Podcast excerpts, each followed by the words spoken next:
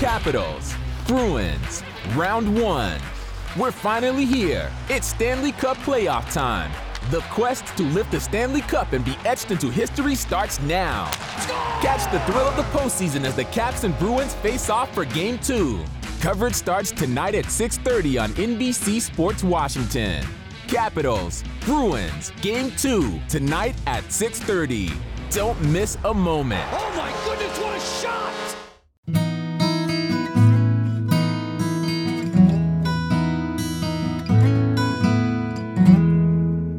¿Qué onda mi carnal? ¿Cómo están amigos? Amigas, espero que estén súper bien. Este es el cuarto episodio de ¿Qué onda mi carnal? Y la neta, estoy de vuelta pues porque lo decidí así nomás. Se le había dado una pausa como unas dos semanitas. Pero estamos de vuelta y vamos a seguir haciendo más episodios. Y en esta ocasión tengo un, eh, a un invitado muy especial. Es un amigo que conocí por ahí de diciembre. De repente me escribió, me dijo, hermano, ¿me puedes ayudar a editar un video? A hacer un lyric video. y yo, claro que sí, hermano, claro que sí. Y coordinamos el trabajo y, y- y quedó increíble. Y luego a los cuatro o cinco meses, toma la que me hable y me dice, me bajaron el video, hermano.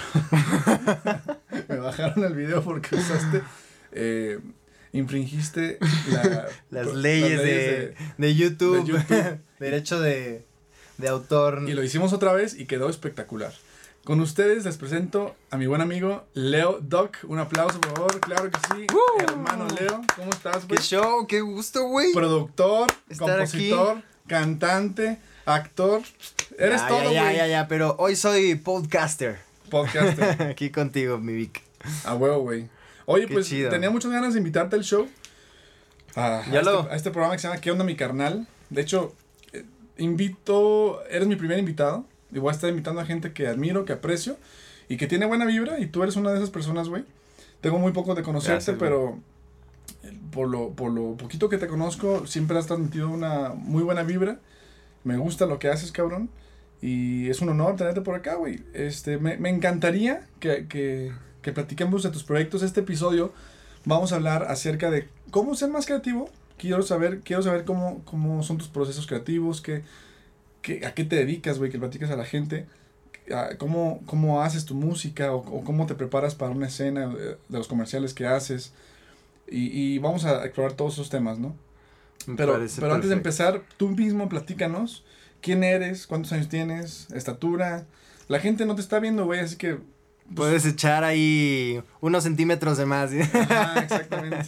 se vale, se vale. Platícanos de ti, güey, ¿quién eres? No, primero que nada, muchas gracias, mi Vic. Igual, eh, antes de entrar a hablar sobre mí, quiero agradecerte mucho, bro, por la invitación. Nos acabamos de dar un fist bump. Sí, para que, para que lo vean después. En alguno de los videos, quizá pongamos ahí videíto, van a ver que no estamos mintiendo. Ah. Y no, la neta es que sí, ya habíamos hablado, ¿no? De armar algo juntos. ¿Sí? De hecho, es la primera vez también desde que empecé yo a hacer mi- mis episodios que grabo con alguien más. Y Ah, ahorita, bueno. pues bueno, aquí en tu hogar, en tu estudio, en tu casa, como tu invitado, bro. Qué Pues chido. lanzaremos el podcast igual, ¿no? Sí, Este sí, sí. Ya lo estaremos compartiendo ahí también en, en mi, Pero ya después me invitas tú en mi programa, sí. tu programa. Va con otro tema y ahora hablar más de ti. Exactamente. Que digo, ahorita a lo mejor seré el invitado de Vic, pero la neta es que yo también te admiro un chingo, bro. Y pues qué chido que por fin se nos hizo ahorita grabar esto. A huevo. Y a ver, vamos a, vamos a ver qué fluye ahorita A huevo, güey. en este tema. Y pues, ¿Cu- ¿Cuánto tiempo llevas este componiendo y siendo artista, güey? Porque también actúas y, y haces música. ¿Cuánto tiempo llevas haciendo esto? mira, yo realmente componiendo canciones desde los 14 años. ¿Qué, qué te, O sea, ahorita tengo 25, literal, unos 11 años más o menos Puta. componiendo. Casi todos estamos igual, ¿no? Sí. Y pues, digo, obviamente supongo que como a muchos les ha pasado las primeras canciones, pues a lo mejor ya, ya ni las tocamos, ni las...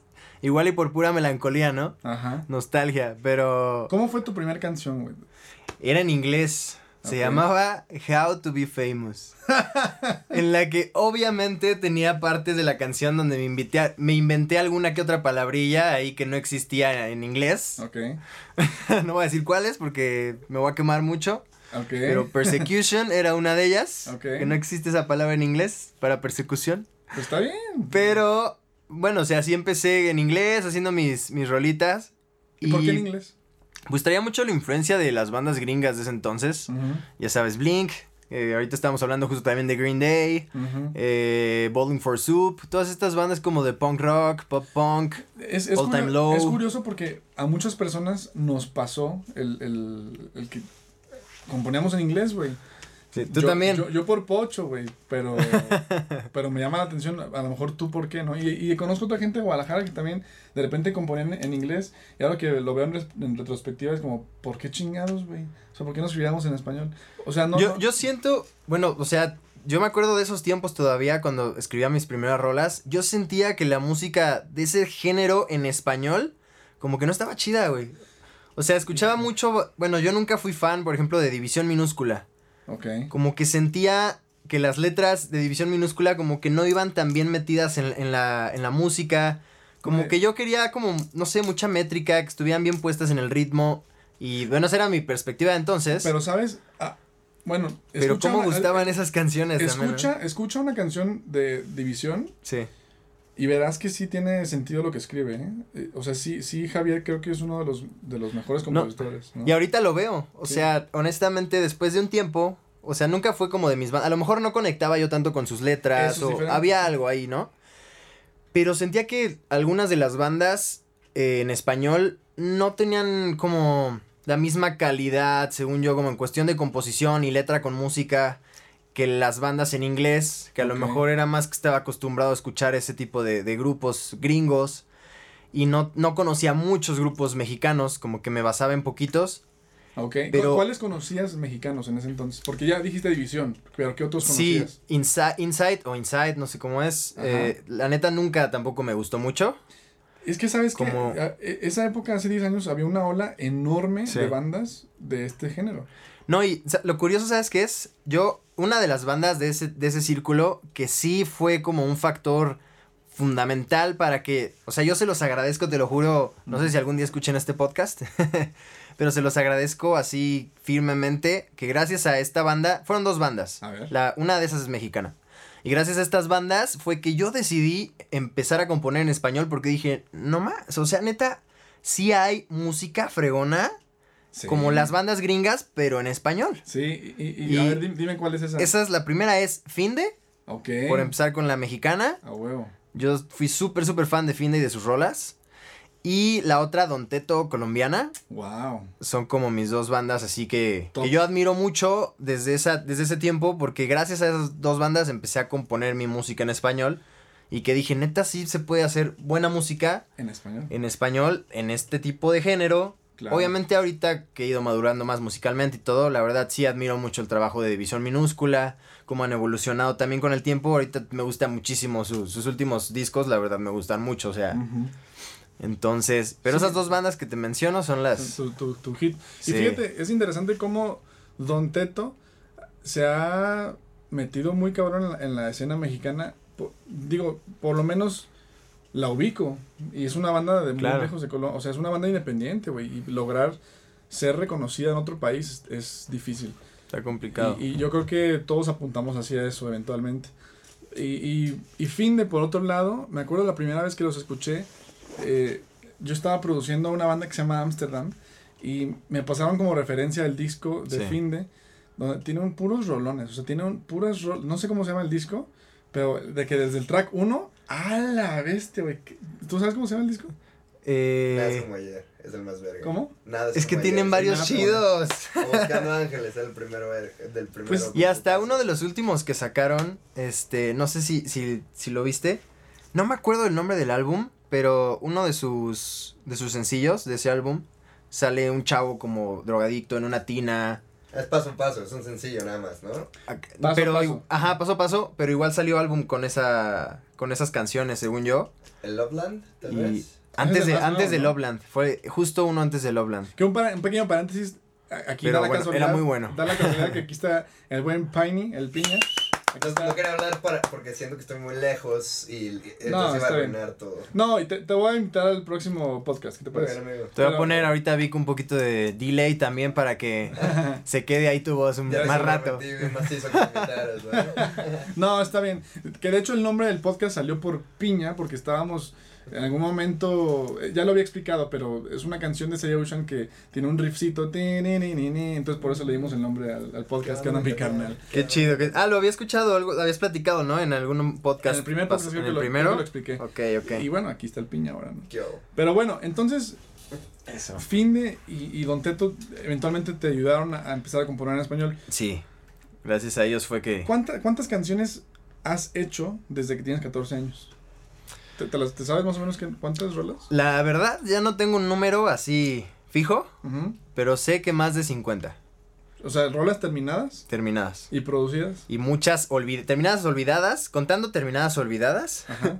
que pues cuando estaba más chavito hice y ahorita la neta pues yo siento que no tienen una buena estructura, que les falta mucho, Pero ahí están. muchos acentos cruzados ahí o las palabras inventadas en inglés, pero ahí están, ¿no? Ahí están. Y producidas, ay, pues yo pienso que, no sé, quizá unas, a ver, tuve un proyecto, los Docs, que hicimos varias canciones ahí, como unas 13 yo pienso, no como 15 Ok. con ellos. Ahorita como solista llevo unas 6. Ujú.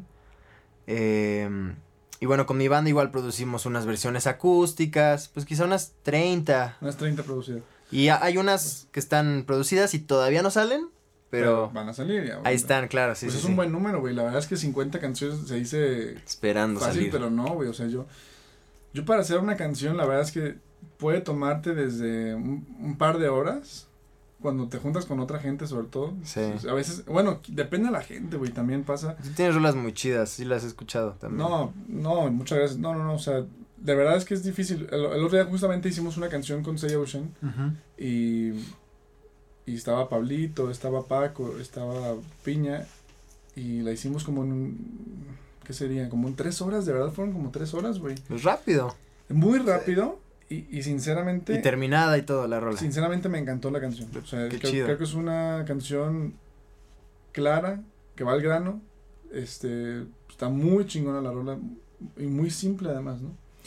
Pero la, la razón por la que te pregunto de cuántas canciones tienes es porque quiero saber de las primeras hasta las últimas cómo ha, evolucionado tu proceso. Acuérdate que eh, para, para mí lo más importante de, de este episodio es saber cómo, cómo puedes volverte o cómo puedes ser creativo, güey. Y entonces, cuando se trata de hacer una canción, creo que muchas veces puedes llegar a, a repetirte eh, y, y- y estar haciendo las mismas fórmulas para componer. Sí. Por eso luego es difícil destacar o, o hacer canciones diferentes. Y luego hay tendencias y luego cómo sigues esas olas o, o mejor hacer lo, lo tuyo.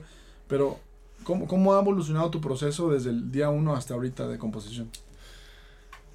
Ok, bueno, evidentemente sí, desde el día uno, la verdad es que pues las canciones eran bastante básicas, el género tampoco era como de muchos juegos o, o cambios. Bueno, sí, sí se puede hacer, ¿no? Pero digo, yo que empezaba y me iba como muy a lo básico, que yo creo que todos empezamos por ahí y la neta también está súper chido, ¿no? Eh, era el tipo de música que se escuchaba antes. em, y me gustaba. O sea, yo sentía que hacía buenas canciones. Y de repente había veces que, o sea, yo ya me aprendía los, los juegos. Yo no había estudiado música todavía. Estudié como unos cinco meses algo de guitarra cuando iba empezando, ¿no? Pero ya para, para componer como tal, pues no sabía muchas cosas de música. Ok. Y... Teóricamente, musicalmente. Teori- sí, exacto. O, con la guitarra, no sabías los acordes. Pues las dos. Ok. Sí, o sea, sabía como las notas, ¿no? De la Pero- sexta y la quinta cuerda. Pero de había una necesidad clara de componer o lo hacías meramente por diversión o cuál era el motivo que empujaba todo eso. Empecé a componer por gusto, porque sí, la verdad la música siempre ha sido mi vida. Y yo en la secundaria empezó mi banda, mi primer proyecto era de covers. Empezamos tocando en la secundaria, yo todavía no cantaba, me daba un buen de pena, había otro cantante Ujú. y yo nada más hacía coros, ¿no? Ah. Y como que apenas empezaba ahí a aventarme un poquito y tocaba solo la guitarra y coros. Ujú. Y. Y empecé. eh, pues así, o sea, me tuve que quitar la pena de alguna manera. Me acuerdo que me decían en mi casa, "Pues, ¿por qué no cantas? Cantas muy bien, no sé qué. Mis Mm. papás, los dos cantantes de ranchero, Ah, sí. con un vibrato impresionante, una voz súper potente, la verdad, son muy talentosos. Y como que yo de chavito, no, no sé, yo sentía que pues mi voz no era para tanto, ¿no? Como que decía, no, pues yo soy guitarrista, ¿no? Y Sí. Y, pero bueno, el chiste es que yo la verdad sí era más como por oído. Empezaba a sacar las notas por oído que yo sentía que sonaba padre. Eh, y muy de melodías, ¿no? Empezar con las melodías. Y, y los acordes, ju- justo es lo que te estaba diciendo, que llegó un, un momento en el que ya me había aprendido como los cambios y los juegos y más o menos pues sonaban casi todas igual, ¿no? A lo mejor las cambiaba de tono, pero hacía juegos muy similares. Ok. Y...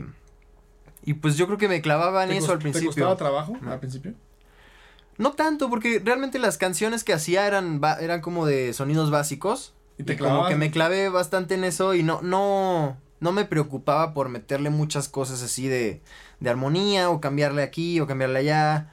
Y era yo la única guitarra en la banda, éramos guitarra, bajo, batería. Ah, qué chido. Eh, bueno, después de- tuvimos esa banda de covers. Yo estoy hablando ya cuando terminó esa banda de covers en la secundaria y empezó ya como el proyecto, que empecé a escribir mis primeras tres, cuatro canciones. Éramos guitarra, bajo, batería. O sea, cuan- cuando empezaste a componer, ¿sí escribías las letras tú o, o alguien más lo hacía? Siempre lo, lo he hecho yo, sí. Ok, Como que yo siempre he armado todo ya. y... Siem- siempre pasa eso, ¿no? Como que hay, hay alguien en la banda que siempre se encarga de, de proveer las canciones. Sí Sí. pasa eso, ¿no? Como que siempre hay un güey que, que hace eso y, y hay uno que lo complementa. Es el clásico McCartney y Lennon o Mark y Tom. O sea, es el clásico que hay siempre hay dos personas. Sí.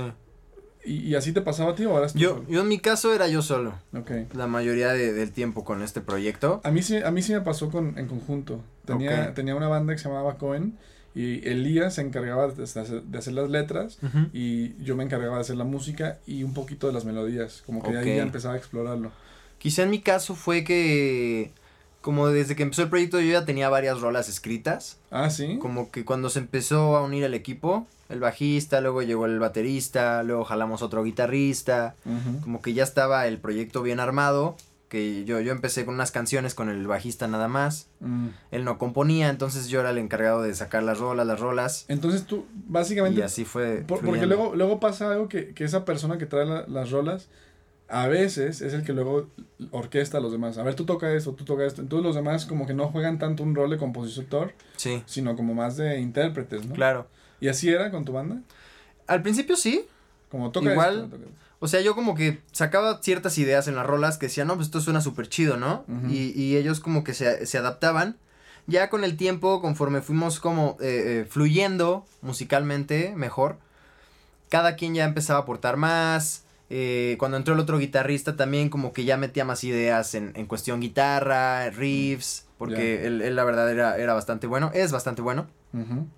Eh, y con el tiempo cada quien fuimos madurando y, y- y se fueron abriendo como esos espacios para opinar más, para alimentar más las canciones. Ya no era nada más como mis ideas y cerrarlo ahí, Y, y, y- sino fuimos creciendo el sonido del, del grupo también.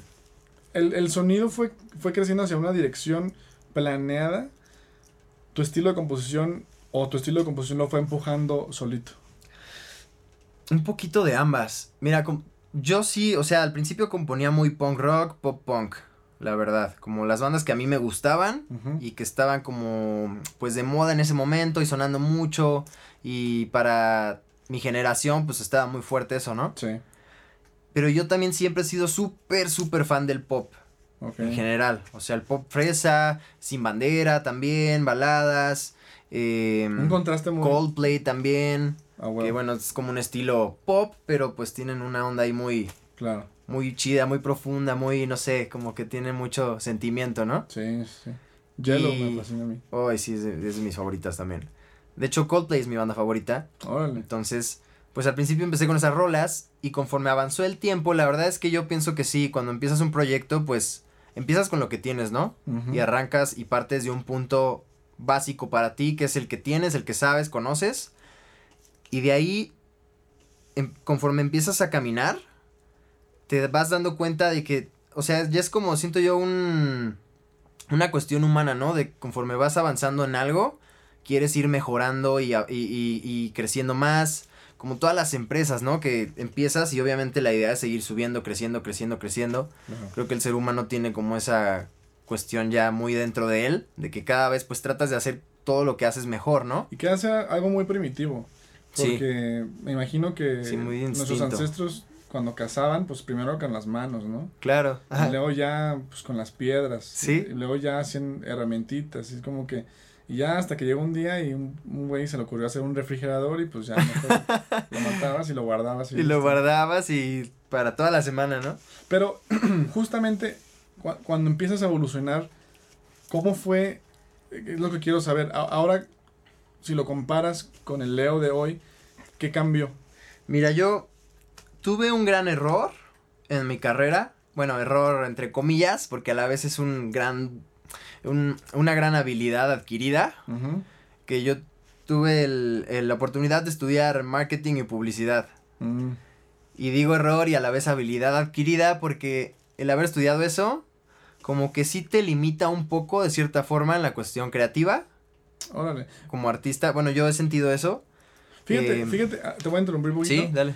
Tina Silig, se escribe como C, S-E-E-L-I-G, es profesora en Stanford y ella tiene un libro que se llama Ingenious. Y ella dice, dentro de uno de sus, de sus capítulos, que limitarte te vuelve más creativo. Ok. Porque interesante. imagínate, si tú te pones un límite de crear algo en dos minutos, pues te pones en chinga a hacer algo, ¿no? Ok. Es más, hagamos un ejercicio en este momento. Este, tienes 10 segundos para darme el nombre de una banda que voy a formar con piña, por ejemplo. Tienes 10 segundos. Ya está. ¿Cuál es? Alquimistas. Alquimistas. ¿Por qué No sé si ya existe. No sé, no hay- no hay- pero no hay pedo. ¿Por qué se te ocurrió eso? No tengo idea. Pero te, te presioné y lo hiciste. Yo creo que vi algo de. Creo que la canción de un amigo. Ujú, Bueno, a lo mejor, no sé, bueno, estoy pensando en eso, ¿no? La última vez que escuché esa palabra fue la canción de un amigo Mario. Su banda se llama Marbea. Ok. Y uno de sus últimos sencillos se llama Alquimista. Y te acordaste. Y justo me la pasó hace unos días y me acordé. Pero ¿cómo, No sé cómo- por qué lo cómo- uní. ¿cómo, cómo, cómo lo uniste? ¿Cómo fue que te llegó esa idea a la cabeza cuando te presioné? Pero te fijas qué pasa cuando, cuando te presionas. Claro. Es como si agarras un em- como si agarras un, un un contenedor lleno de agua y lo aprietas y pues se desborda el agua, ¿no? Este eso es lo que pasa con la creatividad. Si te limitas y, y te obligas a que hagas algo, sale algo. Pues es como mucha gente dice, ¿no? Yo la verdad trabajo mejor bajo presión, ¿no? O sea, literal, hasta en la Capitals, Bruins, round one. We're finally here. It's Stanley Cup playoff time. The quest to lift the Stanley Cup and be etched into history starts now. Catch the thrill of the postseason as the Caps and Bruins face off for Game 2. Coverage starts tonight at 6:30 on NBC Sports Washington. Capitals, Bruins, Game 2 tonight at 6:30. Don't miss a moment. Oh my goodness, what a shot! Escuela, en el trabajo, en lo que sea, te ponen, eh, no sé, para el jueves tienes que entregarlo, ¿no? O el jueves a las 12 de la noche hay que mandarlo por correo. Sí. Y estás toda la mañana viendo Netflix, toda la tarde te echaste una chela, jugaste videojuegos Ese o hiciste yo. otra cosa. Yo creo que sí, o sea, es muy común que dejamos todo para el final, ¿no? Sí. Y, y neta, hay personas que, bueno, a mí me ha pasado también, o sea, como que sientes que tienes que hacerlo, pero no te sientes inspirado, ¿no? O sientes que no fluye, o dices, ah, al ratito lo hago, lo hago rápido, en una hora. Y empiezas tres horas antes y te pones a ver videos de YouTube en la compu y no fluye y no fluye, no sé, como que, no sé en qué consiste, pero Sí, sí te te entiendo. quedan 30 minutos y de repente empiezas a escribir algo porque ya te sientes tan con la presión que empiezas a fluir lo que salga, lo que salga, como que no lo piensas tanto, a lo mejor va por ahí, ¿no? No lo piensas Ajá. mucho, no te clavas, dejas fluir todas las ideas que salgan. Puede que sea bueno, puede que sea malo lo que sacaste, pero Yo ese estado mental del que, al que te es como sin dudarlo tanto, yo, yo, sin ajá, analizar tanto, ¿no? Sí no, porque, porque, o sea, cuando procrastinas y al final te llega la presión de que tienes que terminar algo, es justo cuando yo me, me, me conecto. O sea, ese estado mental de conectarte, trabajar y sin parar, sin que nadie te moleste, para mí es de, lo, es de los sentimientos más perros que puede uno tener, para mí por lo menos. Sí. Porque es como. te- estás tan conectado y de una manera tan productiva. Es como si estuvieras como. Como en otro estado mental, como. Como. como digo. No, no sé cómo explicártelo, güey, pero. Cuando me sacan de ese estado, se siente feo, inclusive. como, ah, me rompe. Una llamada, Claro, un mensaje, claro, claro. puta madre. O sea, es- Estás es- clavado en lo que estás haciendo y... Y, y creo que sí es importante limitarte a esos espacios, para, o sea, como encerrarte en un, en, un, en un momento en el que puedas conectarte. Como, ¿te acuerdas de Star Wars? El momento en que como, como que se van al- al- a la velocidad de la luz, como que se ve como que están en un, en un tubo como Sí. al vacío, así como que así te conectas. Pero, ¿por qué? O sea, veníamos del, del punto de que era un error que estudiaste mercadotecnia. Ya, ya, ya aclaraste que un error y una habilidad, pero ah, íbamos al punto de qué, qué, qué cambió en, en- en Leo en su manera de, de crear y de componer. Eh, bueno, en esa cuestión, eh, decía lo de la mercadotecnia, porque, bueno, hablando como limitante, la cuestión de estrategias o como que te pone a analizar más los procesos, ¿sabes? A lo mejor uno como artista, pues tienes un proceso creativo y la cuestión es dejarte llevar, eh, crear para donde vayas, ¿no? O sea, puede ser bueno, puede ser malo, eh, de calidad o a lo mejor poca calidad, eh, comercial o no comercial, o sea, lo que sea que estés creando, Sí. si te pones esas barreras, de cierta manera como que ya tu mente no está fluyendo al 100, sino fluye hacia un camino. Ok. Por ejemplo, tú me decías eh, sobre mi proyecto, sobre mis canciones. La verdad es que sí, a partir de que empecé a estudiar eso, yo siempre he dejado fluir mi creatividad, ¿no?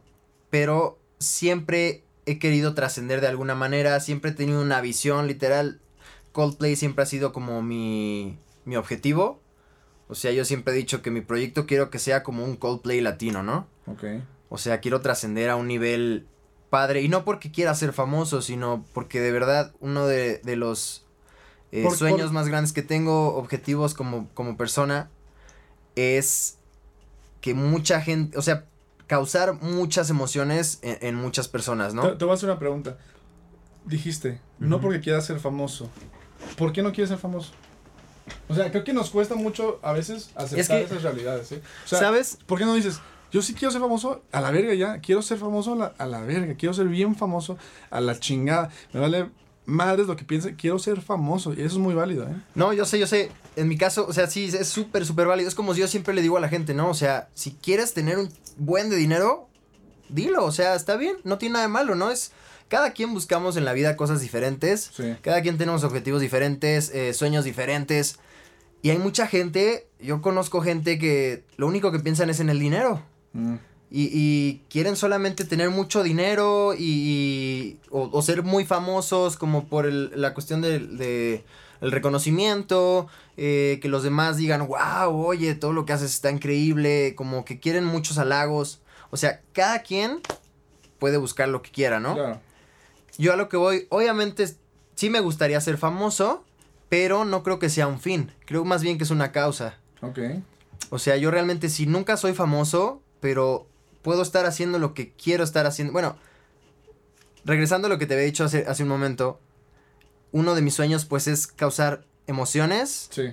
a través de mis mensajes. ¿Buenos o malos? Eh, pues la verdad yo sí creo que sean buenos. Buenos. Me gusta siempre compartir muy buena vibra al mundo. Creo que le hace falta buena vibra a este mundo. Y ese es uno de los motivos por los cuales creo que la música y, y la buena energía van de la mano cañón. También Sí. la mala energía, ¿no? Pero... Y no ¿Por me, no, me ref- perdón, no, me, no me refiero a energías del universo y, y- o sea, lo digo como de una forma más... Pues se eh, siente la energía, ¿no? Claro, o sea, como más abstracto, a lo mejor no, no estoy tan clavado con nada de horóscopos y esas cosas, ¿no? Pero me refiero como a la vibra que, que alguien te transmite, el cómo te trata la gente, el cómo reciben, el- la forma en que tú los tratas, todo eso siento yo que es como una energía. Entonces, creo que a este mundo le falta un poquito de buena, de buena vibra y yo sí tengo objetivos, o sea, o de, no sé, como de conectar con la gente, a lo mejor están pasando por situaciones difíciles y una de mis canciones medio triste también les llegó de alguna manera y los hizo sentir cosas fuertes. Eh, te digo, obviamente prefiero que sean sentimientos buenos o que los ayuden a madurar o a lo mejor fue un trancazo porque mi rola de desamor conectó mucho con ellos y los ayuda a llorar el problema, ¿no? A sacarlo de alguna manera. ¿Te ha pasado eso que alguien te diga, ah, esta canción tuya me ayudó con esto? Sí me ha pasado bastante. O sea, no, no como quisiera todavía, obviamente, pero Sí. sí. hay, o sea, esas pocas personas que me lo han dicho, para mí ya es como decir, sí se puede. O sea, si estas cuantas personas me dijeron, oye, neta, me cambiaste la vida, gracias a ti estoy estudiando lo que estudio ahora, Wow. gracias a ti estoy persiguiendo mis sueños también. Tengo una amiga que se llama Cristina, que la mencioné en mi podcast anterior, Ajá. Que ella es uno de esos casos que ahora, ahora es muy amiga mía, de hecho. Eh, ella empezó con, saqué una canción con mi, con mi grupo que se llamaba eh, Plan Verídico. Ok. Y hablaba como de el, el aprovechar tu tiempo en este mundo para hacer las cosas que, que quieres hacer, ¿no? Que disfrutes tu vida porque vida solo hay una. Eh, que no importa lo que piensen, lo que piensen los demás, pero haz lo tuyo, haz lo tuyo, haz lo tuyo. Lo importante es que tú seas feliz, no hacer feliz a los demás. eh, o sea, sí hay que hacer feliz a los demás, pero me refiero que no hagas lo tuyo para que los demás sean felices, ¿no? O sea, primero estás tú y si puedes compartir con los demás, es, está genial. Está chingón. Y esta chava, pues la verdad es que yo la aprecio muchísimo porque sí, es lo que te decía, ¿no? Siempre me ha mandado muy buena vibra ella a mí también. Ya. Y me compartió eso, ¿no? El cómo decidió estudiar realmente lo que ella quería estudiar, que eran artes, artes visuales, eh, diseño y todo eso. Y ir en contra como de, de lo que a lo mejor los papás te aconsejan o lo que la sociedad normalmente te aconseja o donde te dicen que esté el dinero. Que hoy en día ya está muy vago ese comentario, siento yo, ¿no? De, del dinero porque sabemos que puedes hacer un buen dinero de muchas actividades artísticas y literarias y con las herramientas que hay hoy pues todo es... Sí, eh, pero es un, es, un, es un reto, ¿no? Pero sí, claro, no es nada seguro tampoco. Pues yo creo que nada seguro. En realidad tampoco alguien que trabaje en un banco o alguien que sea doctor o un abogado, Sí. creo que tampoco lo tienen seguro. Creo que depende más de... Creo que depende de muchos factores. Para mí tiene mucho que ver con la disciplina, Ujú. Tiene que ver con estar preparado, con, con saber lo que estás haciendo y también con un poco de suerte. Pero, Claro. pero al final del día, en, en este ámbito de, de- de música y creativo, creo que todavía más importante es, es estar preparados y ser disciplinados porque la suerte, pues en- eventualmente te encuentras trabajando. Eh, Una vez me tocó, fui a una cena con, con el, en, en el consulado de, de, de México en Los Ángeles, fui a la, a la casa del cónsul, que bueno, no es su casa como suya, suya privada, sino que es una casa del gobierno mexicano que está en Los Ángeles. Una casa que te cagas, güey. O sea, de- llegas y Mamalona. está la, está la bandera así enorme de México en la pura entrada, güey. Jard- un, un, un front yard así muy bonito. Entras, tiene un, un, sin- un sim- así como una, una señalización que dice bienvenidos a la Casa de México. Ok. Y dejabas tu registro, tu nombre. Y, y luego, pues, nos sirvieron la cena como en tres tiempos. Era algo muy, muy nice, güey. Yo dije, órale, esto está chingón, cabrón. O sea, ¿Qué onda? ¿Qué, qué estoy haciendo aquí? Pero... Soy el invitado de honor. Sí, no, fue algo muy especial, sinceramente. Capitals, Bruins, round one. We're finally here. It's Stanley Cup playoff time. The quest to lift the Stanley Cup and be etched into history starts now. Catch the thrill of the postseason as the Caps and Bruins face off for Game 2. Coverage starts tonight at 6:30 on NBC Sports Washington. Capitals, Bruins, Game 2 tonight at 6:30. Don't miss a moment. Oh my goodness, what a shot! Capitals, Bruins, round one. We're finally here. It's Stanley Cup playoff time. The quest to lift the Stanley Cup and be etched into history starts now. Catch the thrill of the postseason as the Caps and Bruins face off for Game 2. Coverage starts tonight at 6:30 on NBC Sports Washington. Capitals, Bruins, Game 2 tonight at 6:30. Don't miss a moment. Oh my goodness, what a shot!